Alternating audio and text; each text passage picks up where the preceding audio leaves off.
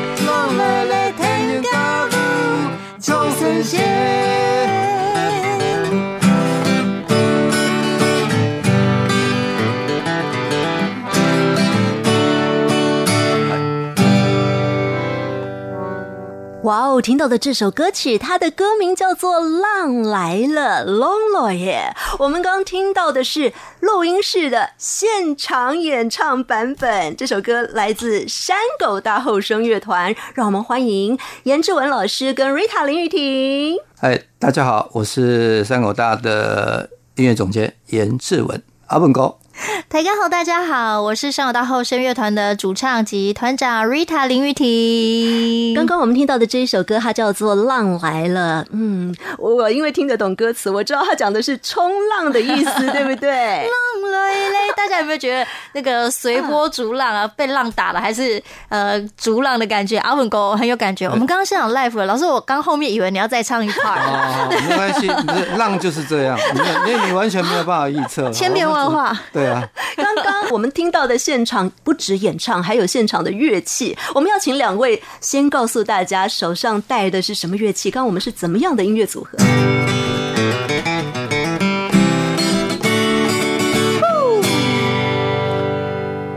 哎，这是其实它是一个民谣吉他啊，钢弦吉他。那因为我们呃新专辑哈，就是主要用 acoustic，就是比较。呃，不是用电的乐器了，所以我几乎都是用这一把，用那个民谣吉他。严志文老师带来的是民谣吉他，那 Rita 林雨婷呢？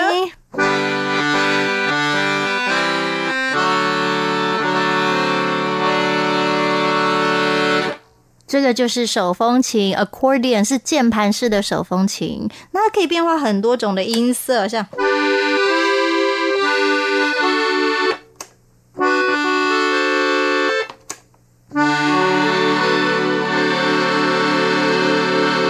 很丰富，对不对？对，哎，刚刚这些变换可以大概跟大家说一下。它就是呃很多音色，它可能有第一个八度的，或者它可以叠两个八度，甚至八三个八度。然后它可能是从中央哆到嗨哆到两点的哆，它音域在老师这个带跨了几度？一二三四度、五度的音程。其实是它有大小，因为看你的键盘数，是它很大，它有些可能你的。你这个我记得是三十三十四件，对哦，对，那有大到可以 double 哈，比如说到六十八件，有更大的琴，那也有更小的琴。那呃琴的音色如果会变换更多的话，那它就是比较繁复啊，啊就比较贵啊。哎不要小看这个琴呢，就是好像小小的，对不对？嗯它跟钢琴的价钱可能比它还贵。哇，对。真的啊？是是，就就这一把来讲，是这个算是不错的，对它就比钢琴还贵啊。瑞他现在身上背着有一台车了吧？有了二手车，二手二手车。这一台大概超过二十万，嗯。然后它左手还有很多按钮，就是和弦呐、对，有有可能有大概是五度的啊，或者是有 minor 啊、major 啊哎呀哎，对，有不同的和哎，弦。这个可以买一台新的小平台，对呀、小平台，对对呀、哎哎呦，我们好奢华哦！这全都是为了音乐，为了对要音乐，好把好听的音乐、多变化的音乐带给听者，带给你们的粉丝，包括我。我现场听，我就觉得我是粉丝了。哇，谢谢阿粉哥，我真的很听你的话，因为其实我我后来回首发现，我加入山狗大有很多的突破，包括我们今天录音就说，哎，我觉得这首歌好像可以加一个这个直笛高音直笛的音色。哦我马上就去买一把，啊，口风琴马上就去买一把两把，然后觉得说，嗯、r i t a 你可以买个手风琴，因为以前是用阿文哥的嘛，然后我就去买了一把，就身上领了钱就去买了一把这样子，然后买了一把琴，就是要非常爱惜它这样子。哎呀，其实因为啊，我觉得音乐无价了，啊，是不管是包对我们自己，或是 对你真的太厉害，太会讲话。对真的啊，就是说真的，你你你想想看哦，尤其是我们老实讲讲起来也是很幸运的一群人，就是我们可以把呃不同时代、不同年代的声音哦，呃录下来，然后有人愿意听我们录下来的东西，那你想想看。这个有价吗？真的无价嘛？对对不对？你到若干年之后，你再听到说二十年前，呃，你录过的声音，哈、不管它好或者不好，满意或不满意，但这个就是非常珍贵的东西。刚刚严志文老师阿文国就讲到了我们今天的节目重点了。这么多年下来，应该不止二十年了吧？说到从山狗大到山狗大后生哦，这一路下来，包括了在山狗大之前，阿文国严志文老师是怎么踏入音乐的？其实这一路下来的时间非常长。今天在我们节目当中，就要跟大家来分享这山狗大一路下来的故事。我想要讲山狗大的故事哦，可能要从严志文老师阿文沟开始说起。当年啊，我们先讲为什么叫山狗大好了。山狗大是什么呢？呃，三个胎是就是潘木蜥蜴嘛，啊，对。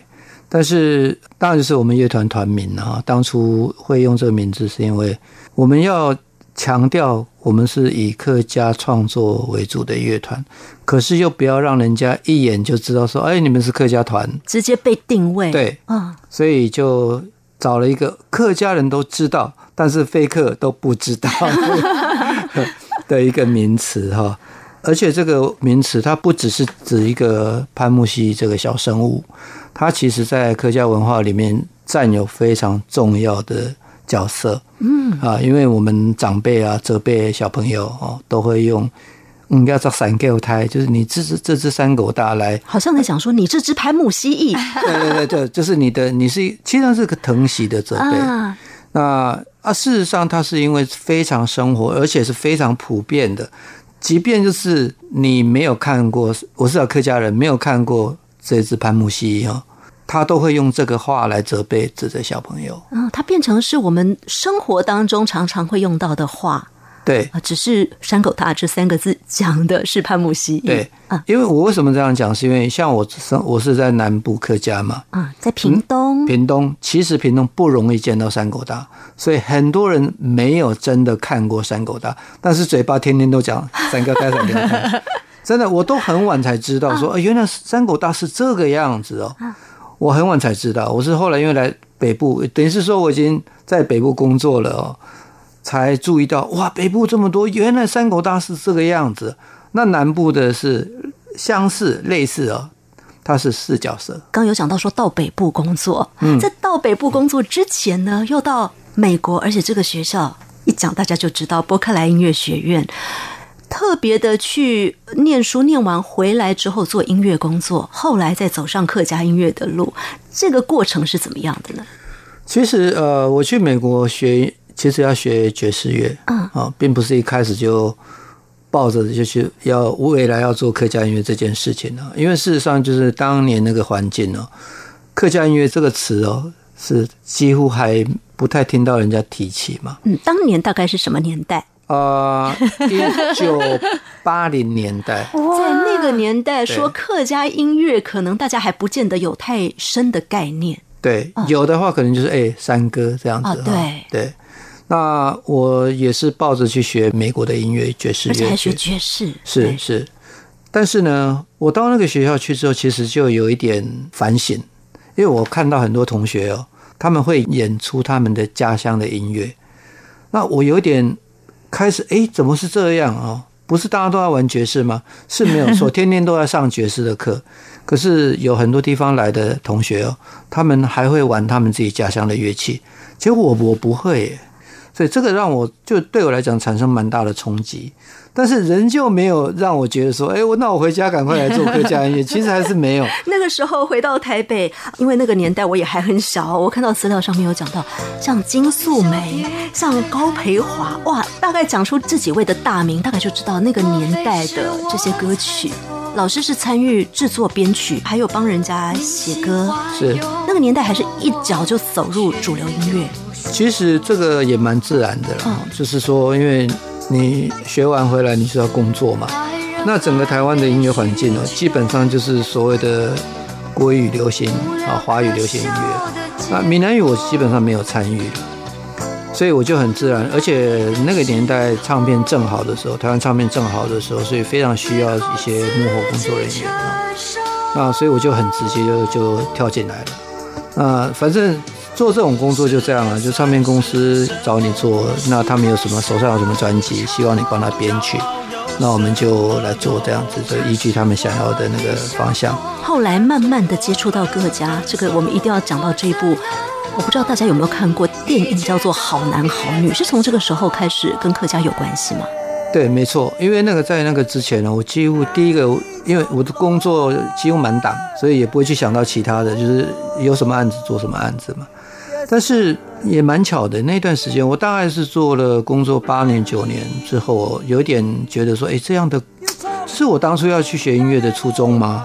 就是帮唱片公司做价，对不对？那你喜欢不喜欢？你是你就是要做嘛。所以我有一点，其实有一点想要停下来。那很巧，那个时候就有一部电影出现啊，就是《好男好女》。那这一部电影出现，因为刚好是侯导的电影嘛，那呃，他讲的是客家的故事。所以就是思维一转变，哇，客家，那我角色我是呃客家人。其实，在接的时候，我们双方彼此都不知道，他也是客家，我也是客家人，我们都不知道。我就是他就是丢一个音乐的案子给我，那因为呃就想说，反正做音乐的应该什么什么语言的音乐基本上都可以驾驭了哈。可是丢过来之后，我才知道，哇，是客家哎。就开始有了用客家的这个音乐、传统音乐的动机哈，来介入的这个做法。这样，我们现在在背景音乐听到的就是《好男好女》这电影里头的颜志文老师所做的配乐里面的曲子。那个年代大概是一九九五年。接下来，山狗大它是在什么时候出现的？山狗大是在一九九七，基本上就是因为这个电影配乐做完之后，其实各界的反应都。非常好了，真的是用非常好来形容是不为过了哈。包括国内国外啊，那甚至日本呢，日本因为他们有投资他的电影拍摄，那他也相关的也他们企业有唱片公司松竹唱片，他们想要取得世界版权啊，就对这个音乐，所以我其实是呃受到非常大的鼓励了。那大家不分懂不懂这个客语？因为一方面也是配乐比较多，虽然有片尾曲。但歌词的部分不多，大家就给我一个很大的那个鼓励，所以我电影工作、电影的配乐做完之后，我就就开始有思考说，那是不是应该来继续啊，继续延续，就很多应该做的事情啊。那个时候开始唤醒我这个客家的血缘，然后就觉得说，那音乐，而且既然方向都已经这样的方向可以受到呃，就是说可以被接受，所以就酝酿了后来的。专辑对，的以及乐团。我们接下来要听到的就是在山狗大的那个时期专辑里的歌。但是各位听众朋友，今天两位老师哦是带着乐器来的，我们眼前有民谣吉他跟手风琴，我们就来听现场演唱的版本好不好？好，那我们呃这首歌呢，其实原来是我唱的哈，但是后来因为三口大后生成立之后，Rita 变成了我们的主唱，所以呃这首歌呢，我们就来听 Rita 唱。因为当就是这么早的时候，我就已经好像已经预设未来的主唱应该就是这一位。哎，这个真是缘分啊！所以这首歌写出来也很适合他唱。对，真的是超适合他唱。好，我们来听听看现场演唱的《三月的风》。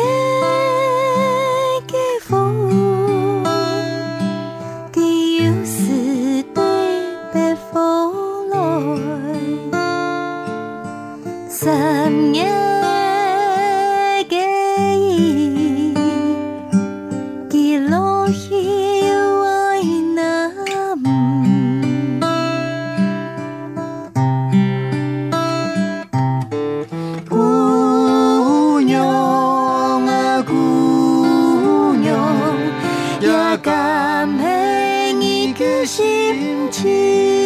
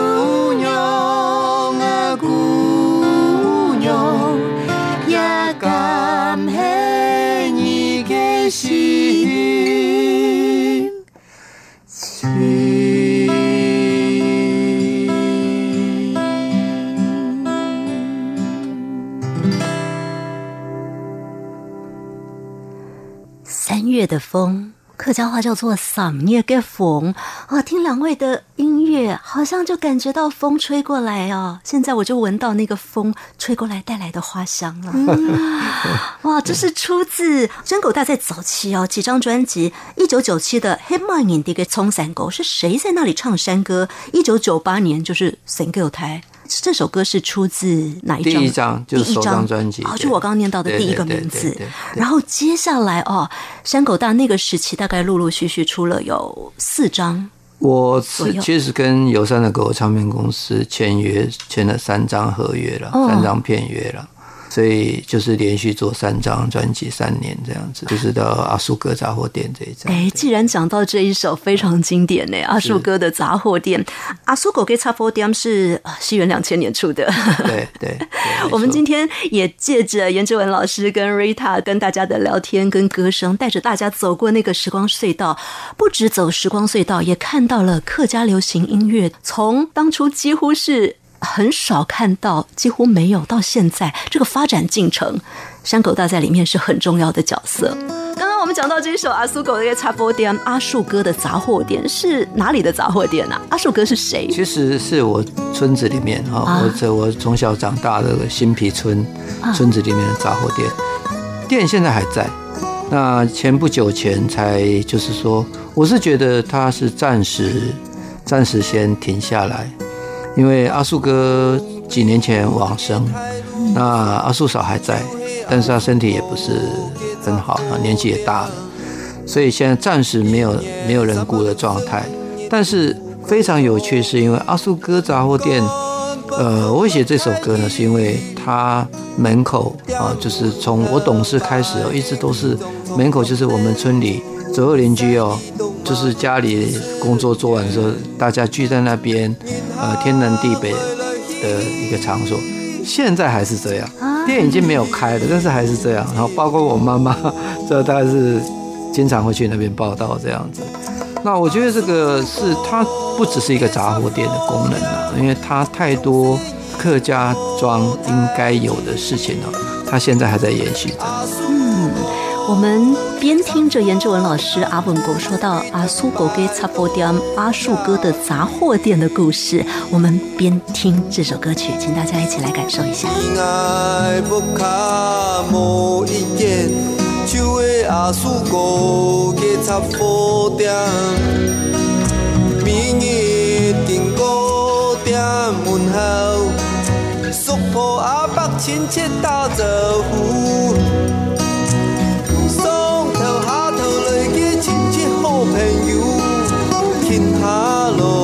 走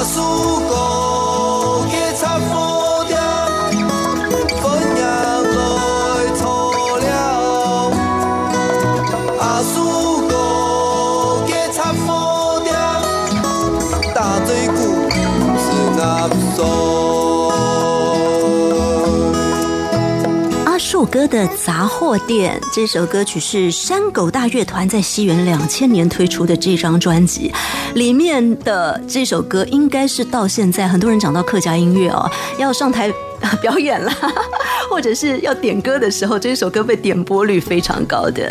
对，这首歌其实我们在国外的时候，包括我们到新加坡啊、马来西亚，他们也都在唱这首歌。对，因为山狗大到现在后生，常常还是有很多机会到处做巡回表演。是哦，所以这首歌算是最受欢迎的歌，应该排前面几名，对不对？没错，就是一我们一定会排的啦，这首排到歌单里面去。对，而且我觉得其实这首歌它应该就是有太多故事了，应该这样讲，而且不一定听过我讲。因为我们讲说杂货店是每一个台湾人都都是非常有感情。现在这么多的便利商店，但是以前那个杂货店的感受真的就不一样。没错，嗯，然后再再加上前面一个阿树哥，这个就 就更多故事这样子。好，因为今天我们在节目当中想要带着大家一起走过从山狗大到山狗大后生的故事，我想中间经过这一张专辑，还是要提他一下，是颜志文老师跟桂水哥的合作。它叫做时空对话，对它就跟刚刚那个山狗大乐团的作品感觉风格很不一样了。是因为事实上这一道跟林桂水先生呢，他是可以说是进入另外一个领域了。因为林桂水先生他是传统艺人，呃，当时遇到他的时候，他已经七十几岁，年纪也蛮大了。但是呢，他可以跟我们三狗大在一起演出哦，有大概有五年的时间哦，可以说也算是一段非常奇特的经历。包括他跟我，或是我们乐团，我们乐团其他成员哦，现在还是念念不忘当初跟林桂水先生合作那段经历了。然后呢，我们其实那时候一开始主要是以现场演出为主，然后一直到二零零七年才制作第一张，想说。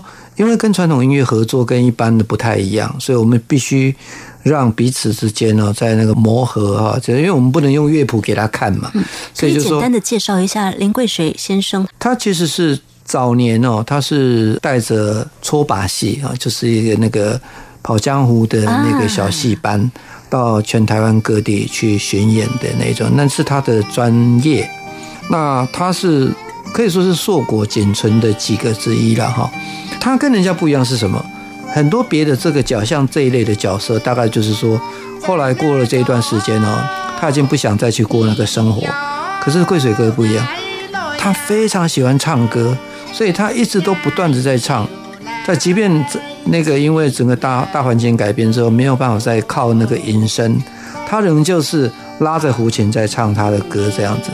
所以他是一个非常爱唱山歌的人。他用他的传统音乐跟阿文哥这边撞出新的火花，所以叫时空对话。对，没有错，就是一一方面是这个音乐是不同时空的产物，是是。那我们的年龄也是不同时空，他是我上一辈的人啊，呃，然后我们三口大也有更年轻辈、更年轻的那个团员了哈，所以其实是跨世代，包括音乐跟。我们的乐手都一样，可是我们却可以碰撞出，就是不管在演出的时候啊，或者说，呃，我们之间的相处，他就是像一个家人一样。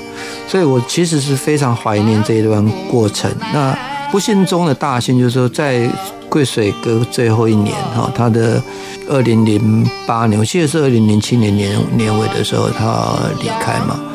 那我们在那个之前录下这一张专辑。所以这张专辑也是非常珍贵，就是他因为代表他一辈子的这个山歌演唱里面哦，他觉得最开心的一件事情，因为他要走的时候，他跟他家人讲说，他这一辈子最快乐的时光就是跟山狗大在一起的那个四五年。所以说，《时空对话》这张专辑在我们整个这乐团的历史当中，是一个非常非常对我来讲是非常非常特别的一张专辑。接下来我们就来听《时空对话》里头的这首歌曲是《越有钱跟人生道德》，它其实串成一首歌。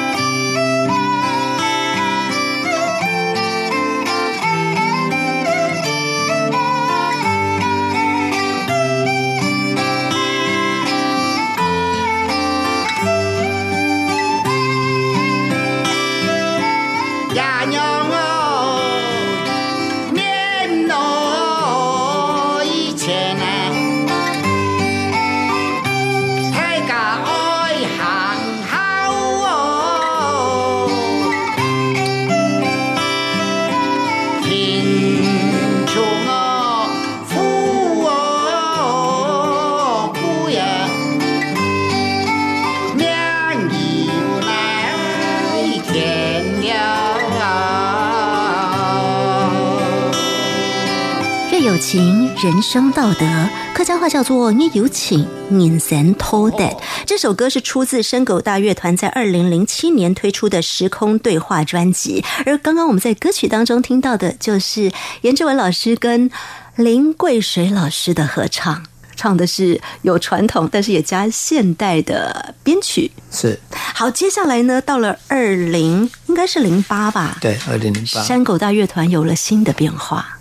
对，其实还蛮巧的，就是说我们前面讲到说三狗大跟林桂水，对不对？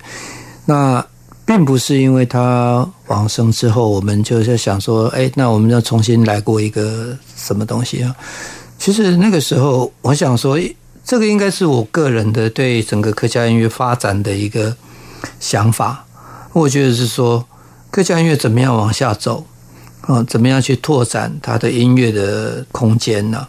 所以跟林桂水先生的合作，基本上也是奠基于这样的思维啊。因为他传统音乐在我的心目中来讲，它是客家音乐非常重要的一个元素，所以我们把它呃有机会跟这个现代我们的东西放在一起。可往下走呢？因为三口大乐团刚好已经走了十超过十年嘛。我们讲常常讲说，哎，未来的十年我们应该怎么样展望哈？这个新的音乐、新的团体等等，所以就有这个想法，希望能够。呃，邀集一些就是在客家领域有，就是刚崭露头角，或者说有兴趣想要投入的年轻的优秀的乐手或是歌手，在山狗大后面加了“后生”两个字，“后生”就是年轻的意思。对，嗯，加入的年轻歌手，刚刚我们为大家介绍山狗大后生乐团的团长 Rita 林玉婷，今天就在我们的播音室里头。当初什么样的契机？嗯，二零零八年，我觉得是一个很巧妙的一年，就是我在活动上我是主持人，然后严老师是来宾。我说啊，老师好，啊，我就会在上台之前先跟老师聊一下，了解老师的近况，就是可以帮助我待会在上台跟老师互动啊。希望跟台下的观众可以做一些很棒的分享。那老师又说他在培养一群年轻人。然后我就说：“老师，我可以参加吗？我是真的很想参加。”老师说：“可以啊。”举手，我也吓到。我说：“好，那我真的会去哦。”那于是呢，刚好我认识另外一个朋友是佩文，那时候在团里，然后他就带我去，于是就开启了接下来这十三年，一直到如今十三年了耶。老师当初听到 Rita 自愿报名说他要参加的时候，老师是觉得怎么样？其实我也认识他了啊，我们以前不熟了，对，不熟。他就是大师，我就是远远望着他。那甚至在电视台可能录影前后场，然后但是一直觉得很敬畏老师，敬畏，但是没有亲近过。因为我知道他是歌手，但是呃，不是那么熟悉他的他唱的东西。不过我有一个想法，就是说，既然是歌手，他基本条件应该是不错。然后最主要是他有很多舞台经验、主持啊各方面的。我想不管怎么样，他都一定是个人才，所以就邀请他。后来山狗大后生的人才越吸纳越多了。对，其实我觉得现在我们看到的后生哦，跟刚开始的后生其实有很大的差别。嗯，因为我刚开始的时候并没有预设太多想法，就看说。那我们就一面训练了，一面看着办这样子，哈看能够走到什么方向。所以，他其实前面几年，大概四五年的时间，其实是在一方面在观察大家，一方面是就是试着让大家有各种不同的空间表现。所以，山口大后生的算是他们自己做出来的第一张专辑，它里面有好多的语言，嗯，也是因为想要让大家都有表现。其实一开始的时候并没有那么严格要求说一定就是非的全部都是客语，但是母语这个概念是成立的，所以我们因为有团员是他用闽南语唱创作也不错嘛，作品很好，所以我们就想说，那你就还是唱你的闽南语这样子，哦，那那客语本来就是我们的专长，那其他呢就是说比较广义的用。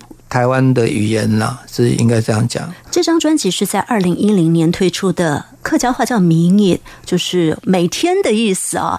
在这张专辑里头，除了刚刚严志文老师提到的，他用到台湾的语言，可能会有华语、闽南语、客家话，有没有原住民话？没有原住民话，但是有原住民的歌，有原住民的歌。除此之外呢，他还很有意思的是，他探讨了一些。我们应该要去关心的议题。嗯是就像环保啊，对哦，一些人权呐、就像我们接下来要听的这一首，它名字就是要做奇怪的动物，哎，听起来就很奇怪呀。你觉得什么是奇怪的动物？嗯你听完之后就会发觉哦，原来原来原来是什么呢？我觉得大家可以听听看，很有意思，也值得呃我们更多来思考生命的意义。奇怪的动物？人类真是个奇怪的动物，每天吃下它们叫垃圾的食物，多数时候不是用脚在走路，身上披着复杂的皮肤叫衣服，他们将会制作奇特的食物。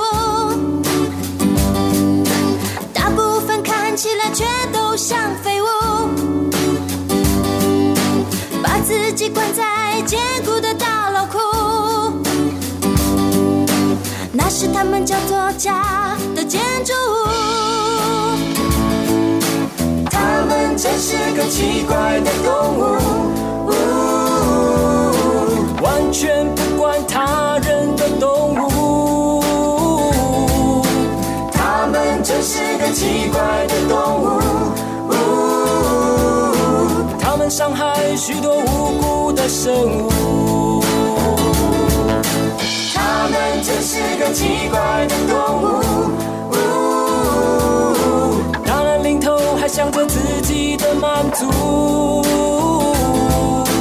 他们真是个奇怪的动物。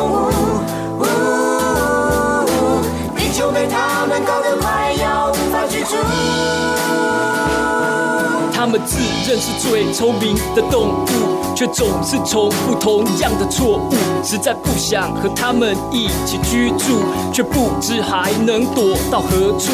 什么事都由他们做主，仿佛宇宙他们是霸主，只想拥有全部的好处，却不想真心真意的付出。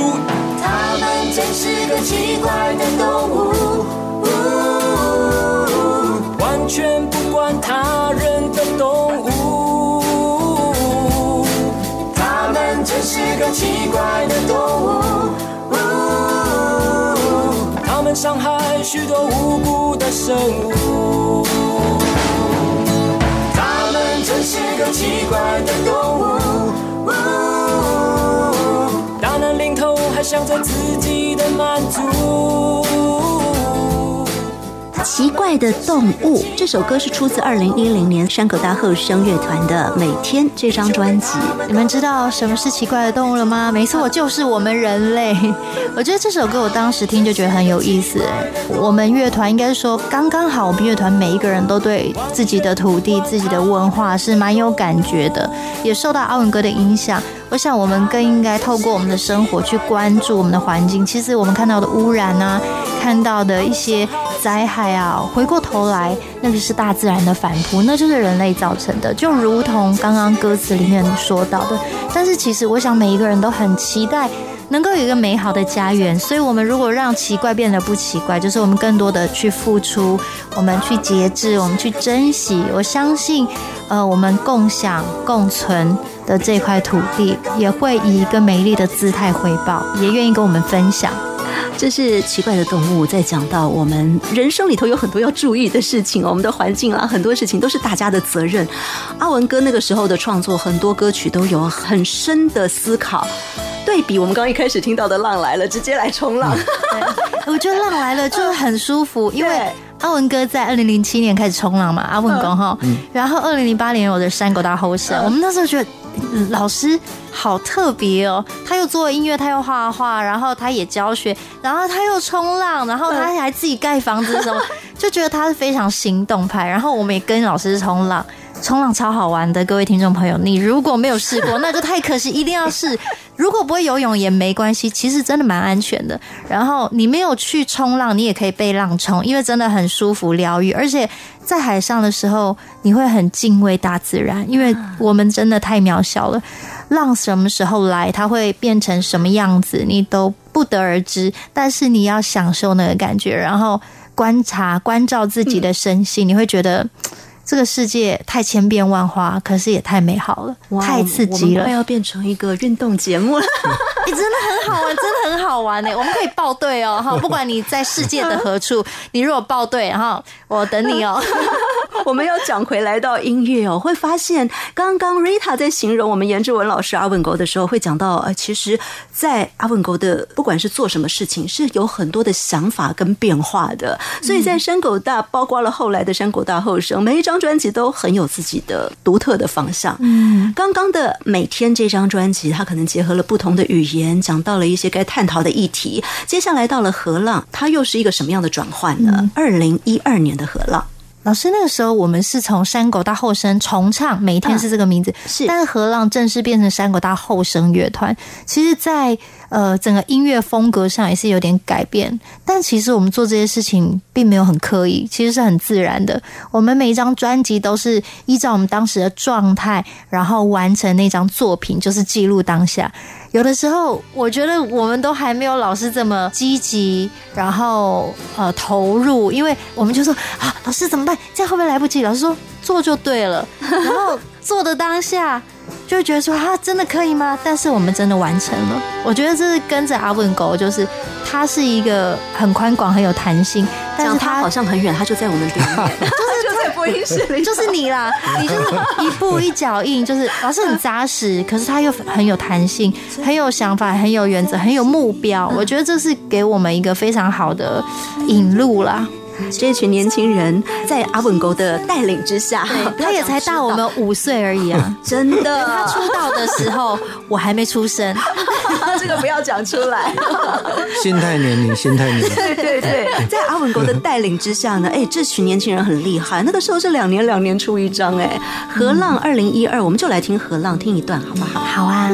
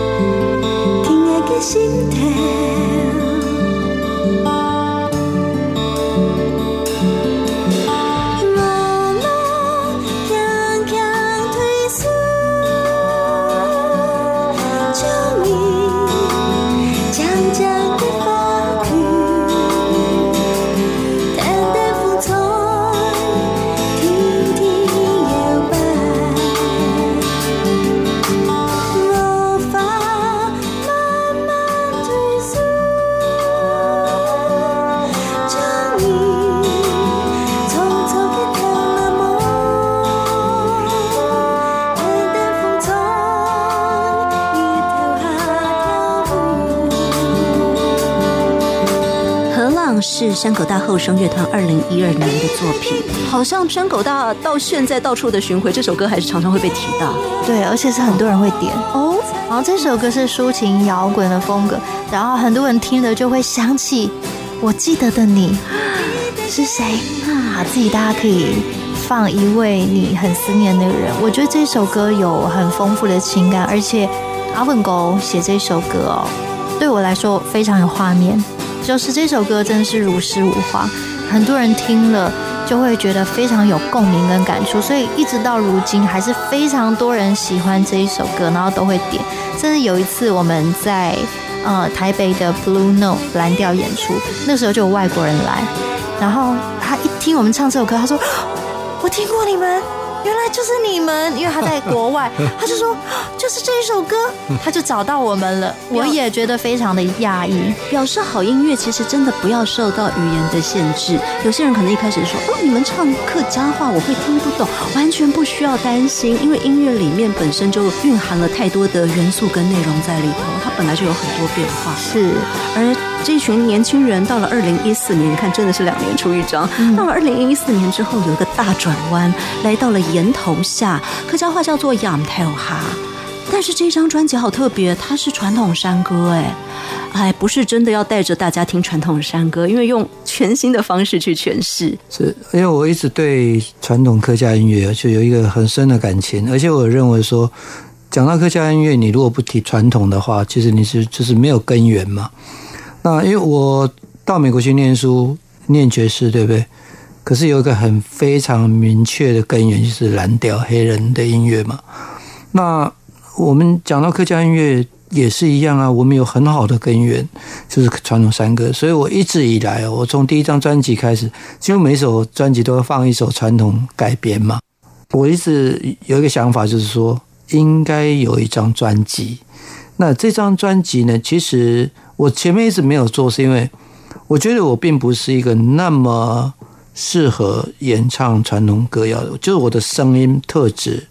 一直到 Rita 出现，哇，原来就是你！是我的。对我说，这个声音太适合了，而且她呃，不是每个女生都喜欢传统歌谣，就是我刚开始也没有太多感觉，但是因为我的阿公阿婆、爷爷奶奶会唱，我奶奶歌声非常好，声音很细致，然后我只觉得哦，那个就是小时候听奶爷爷奶奶的唱的歌，但是我现在越唱越喜欢，而且非常有味道。而且瑞塔的唱法，大家待会儿仔细听了就知道，不是用传统声歌的那一种尖尖的小嗓去唱的，瑞塔有自己的味道。嗯，就是不一样的方法。我想到现在我唱这些传统的歌，可能又会有另外一种感受。我当时在录音的时候，我觉得其实蛮撞墙的，因为那个时候歌对我来说就是还是蛮有距离。我就跟老师说：“哦，老师，传统的歌谣好难唱。”那一直唱唱着这几年下来，二零一四到现在。我觉得我现在是非常爱传统的歌谣，因为这些歌太有特色了，而且它有它独特的味道，是一般我们的流行创作没有办法描绘出来的。它真的是非常有文化跟族群的特性。再加上严志文老师刚刚提到的爵士编曲、现代的方式去诠释这些传统山歌，怎么样碰撞出火花呢？我们就请大家来听其中一首，叫做《歌去采茶》。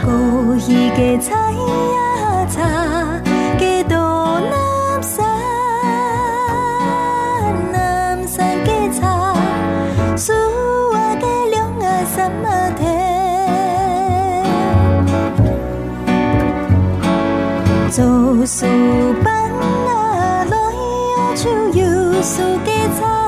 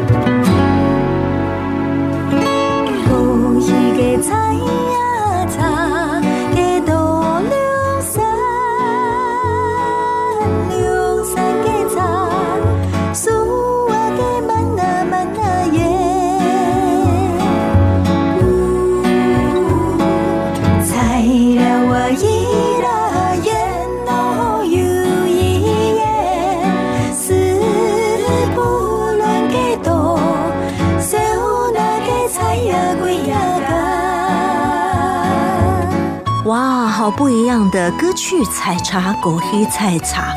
这传统山歌用新的方式来诠释，就是出自山狗大后生乐团二零一四年的《岩头下》这张专辑。而且呢，山狗大这一路下来，其实参加好多比赛都有很好的成绩。像刚刚提到的这些专辑，在金曲奖有入围，然后每张专辑都有一些歌曲是参加很多的创作比赛得奖的歌曲。到了二零一八年，哎，这一张感觉起来是我记得那个时候的专辑封面就有一个特别的设计，让人感受到在南台湾的大武山，在光影之下它的那个壮观跟变化。专辑名字就叫做《早安大武山》。是，而且我觉得大武山最主要，我会写这首歌，不是只是它是一一座山，它对客家六对客家的意义是非同凡响的。我们世世代代就居住在那个地方嘛，所以我觉得需要用一种比较宏观的那个角度来看这件事情。所以我我觉得设计也好，或者说是歌本身的编制，我们乐团的编制，我们演唱整个曲子，在写歌的时候，其实都用这么大的格局在看呢、所以真的是有，我觉得我至少我认为我有做出那个感觉。早安大武山，早安，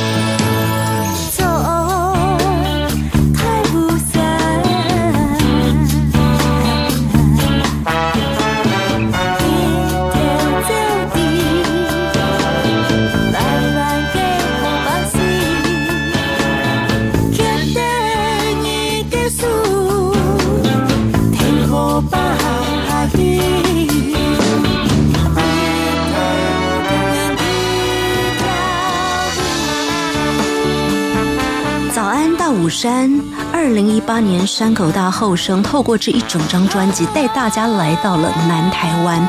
大武山在南台湾，在屏东这边，很多朋友应该都对这座山很熟悉哦。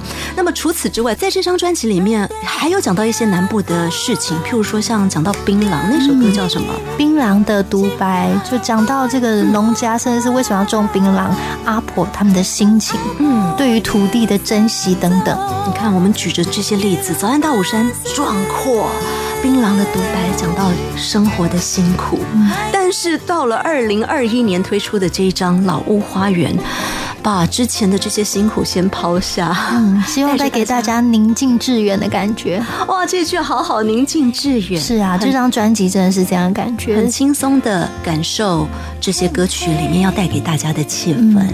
今天我们节目最后就请大家一起来分享《老屋花园》专辑里头的其中一首歌，好不好？嗯，呃，希望让大家天天都有好心情，也可以挥别一些你觉得不开心的。那这首歌叫做《让世界笑起来》，本斯给 h e 也请大家听着这首歌，可以跟着歌一起笑起来。谢谢袁志文老师，多加谢谢。谢谢瑞塔林玉婷，谢谢。你快乐，